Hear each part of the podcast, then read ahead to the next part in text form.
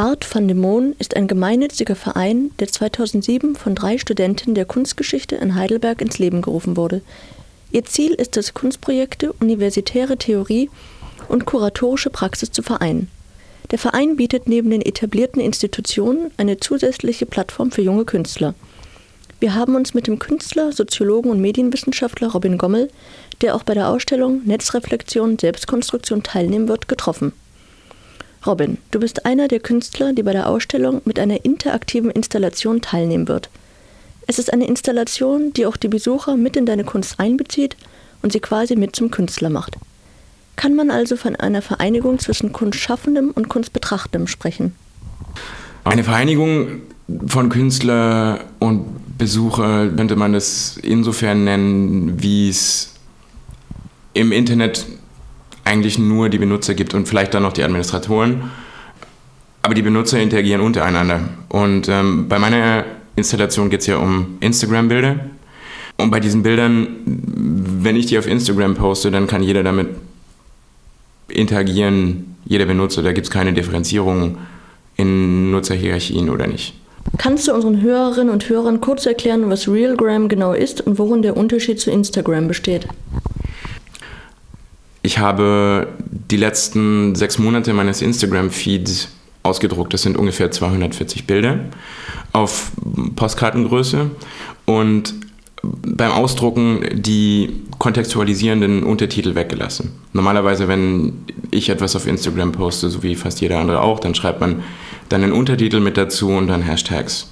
Ganz viele, die einen Kontext geben und meistens ist bei Instagram sind noch Geodaten mit dabei, damit äh, die Leute sehen können, wo das Bild aufgenommen wurde. Äh, es gibt bei der Ausstellung eben einen großen Tisch, auf dem liegen 240 ähm, Bilder für sich. Die haben sind, bei Instagram sind Bilder immer quadratisch. Die haben hier oben und unten eine weiße Fläche. Und an der Wand hängt eine Anleitung für die Besucher und Besucherinnen.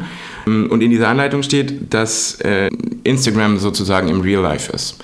Das heißt, ich habe die Bilder und äh, gleichzeitig gebe ich äh, den Besucherinnen und Besuchern die Werkzeuge, um damit zu interagieren. Ich habe zum Beispiel einen herzchenförmigen Locher. Auf Instagram ist der Like-Button wie man ihn von Facebook kennt, ist ein Herzchen.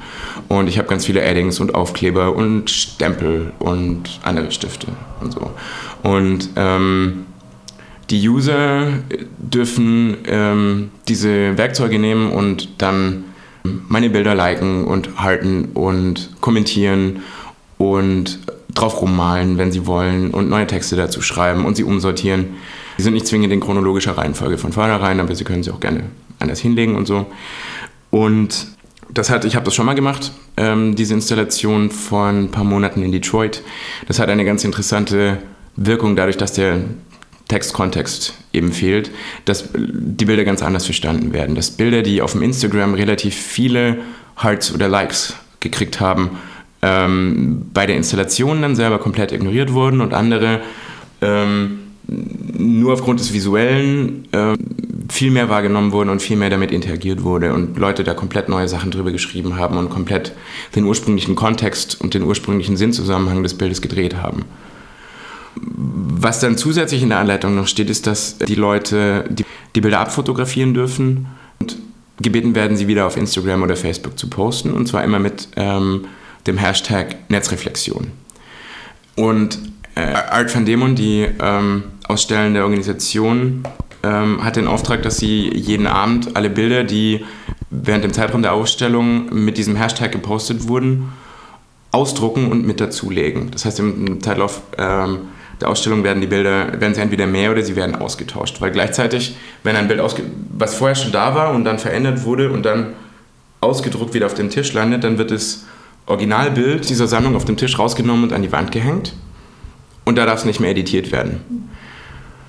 Ähm, das sieht dann so aus, dass man quasi ein, äh, ein visuelles Archiv der Bearbeitungszustände des Bildes hat. Ähm, und gleichzeitig geht die Arbeit an dem Bild eben weiter, weil ja eine Kopie davon ähm, wieder auf dem Tisch liegt. Genau. Und ich will eben, dass die Besucherinnen und Besucher sich mit den Bildern beschäftigen und damit spielen und äh, gucken, was äh, sie mit ihrer Kreativität anfangen, basierend auf meinen Fotos. Ja, okay, dann vielen Dank für das Interview und viel Spaß bei der Vernissage am 29. November in Heidelberg. Danke. Wer mehr über den Künstler Robin Gommel wissen will, kann ihm entweder auf Instagram unter Robinismus folgen oder sich aber auf seiner Website www.robinism.us informieren. Neben ihm gibt es noch andere interessante Beiträge, so zum Beispiel auch die von Marie Götze, die europäische Kunstgeschichte studiert und mit einem 18 Quadratmeter großen Raum das größte Kunstwerk bei der Ausstellung hat. In ihrer raumergreifenden Installation geht sie der Frage nach, wie das Internet geistig zu fassen ist. Dafür kleidet sie den Raum komplett mit schwarzem Stoff ab und dunkelt ihn so ab. Die einzige Lichtquelle bieten, bilden mehrere mit Neonfarben bemalte Kabel und Wurzeln, die durch Schwarzlichtröhren erleuchtet werden. Diese gehen von den Wänden aus und legen sich um eine Höhle, die sich in der Mitte des Raumes befindet. Der Besucher kann diese betreten und in ihr Verbindung zum Netz aufnehmen. Für weitere Informationen über die Ausstellung möchten wir euch gerne auf die Website www.artfundemon verweisen. Die Vernissage ihrer Ausstellung Netzreflexion Selbstkonstruktion findet am Samstag, den 29. November in Heidelberg statt. Ihr hört das Mittagsmagazin des Radio Dreieckland auf der 102,3 MHz.